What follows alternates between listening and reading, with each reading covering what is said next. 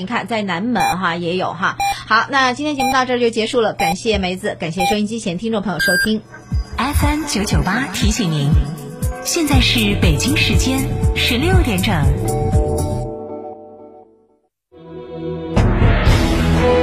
成都的声音，FM 九九点八，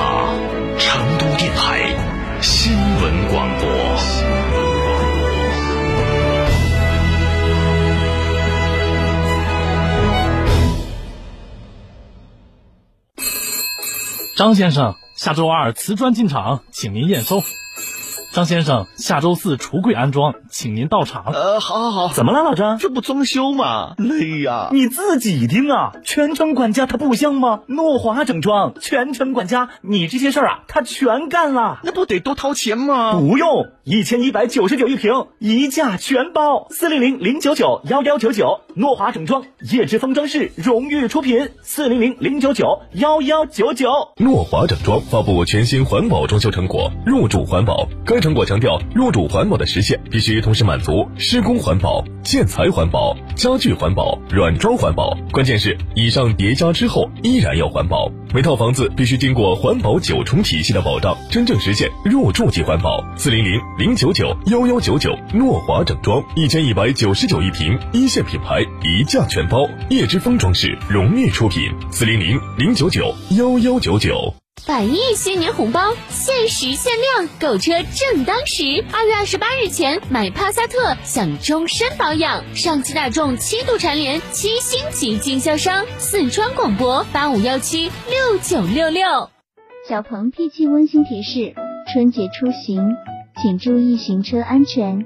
购车零顾虑，北京汽车开启终身质保新时代，强势推出全系新能源车型免费三电终身质保政策。地址：火车南站西路一千六百一十六号，详询零二八六幺九八八八八七。过年送礼，大家更注重健康了。我给客户和亲朋好友买了燕之屋晚宴。燕之屋二十二年的燕窝大品牌，我也赶快去买燕之屋晚宴。春节送晚宴，健康过新年。燕之屋二十二年专注高品质燕窝，晚宴专营店：王府井科华店、华侨城山姆店、仁恒置地、世豪广场、万象城。晚宴专线零二八八四三八六六八八。诗。里田园清水度假区，成都之西三道堰网红商业街紧邻四 A 景区。今年春节不打烊，就地过年田园浪正免费开放，导航十里田园等你来打卡。九九八快讯。北京时间十四点零三分，这里是成都新闻广播 FM 九九八，我们来关注这一时段的九九八快讯。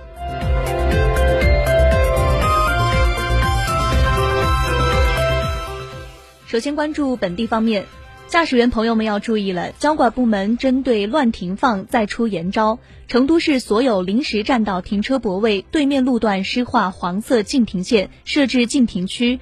乱停将被罚一百元，记三分，处罚从今日便正式开始。记者了。解到，容易行 APP 还开通了。此类违法用户举报功能，推动道路交通重治重管的治理体系建设。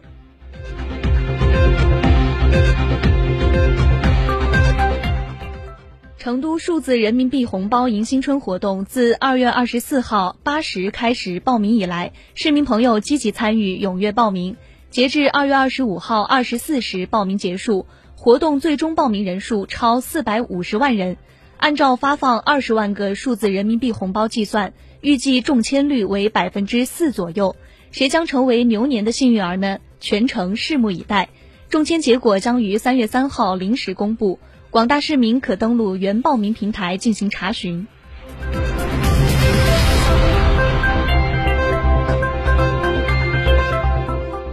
今天下午两点，成都市体育局召开新闻发布会，宣布成都成功申办2024年汤姆斯杯暨尤伯杯赛。二月二十五号，成都市体育局收到中国羽毛球协会致函，经国家体育总局及世界羽联批准，确定成都市为2024年。汤姆斯杯暨尤伯杯赛承办城市，成都也将继2002年的广州、2012年的武汉、2016年的昆山后，中国大陆第四个承办汤尤杯的城市，世界赛事名城未来可期。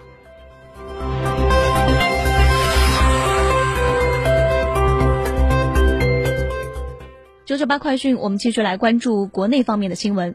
二月二十六号，科技部部长王志刚在国新办发布会上表示，迅速开展新冠疫情科研应急攻关，为应对全球共同挑战做出中国新贡献。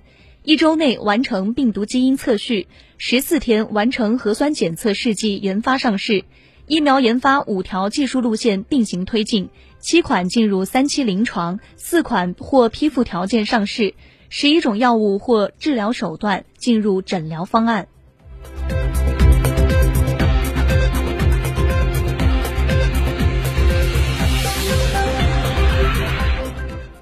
据国家药品监督管理局网站二十五号消息，国家药监局附条件批准康希诺生物股份公司、国药中生武汉公司的新冠疫苗上市注册申请。据悉，军事科学院军事医学研究院陈薇院士团队。与康希诺生物共同开发重组新型冠状病毒疫苗。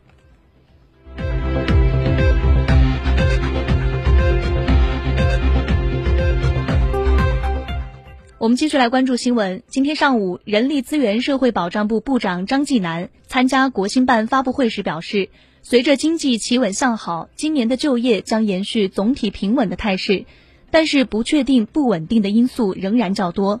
今年的高校毕业生九百零九万人达到新高，就业形势依然比较复杂，面临诸多挑战。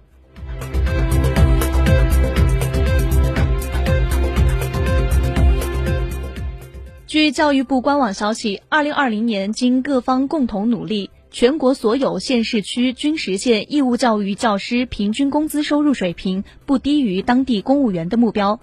但据反映，目前一些地方在考虑给公务员普遍发放奖励性补贴时，没考虑义务教育教师。为防止问题反弹，特提醒各地政府及相关部门要继续高度重视不低于目标的实现，建立健全义务教育教师工资收入随公务员动态调整机制，确保党中央、国务院重大决策落地实施。国务院教育督导委员会办公室二零二一年将继续关注各地不低于落实情况，对问题严重的地方将实行挂牌督导，对落实不到位的县市区主要责任同、主要负责同志和分管领导进行严肃的追责问责。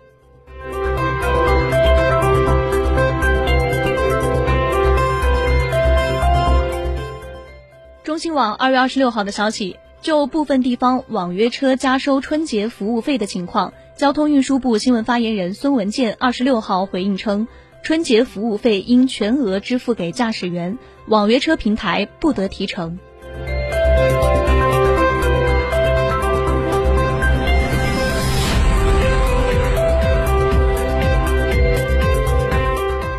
据中国驻阿尔及利亚使馆官网消息。二月二十四号晚，中国向阿尔及利亚援助的新冠疫苗抵达阿尔及利亚。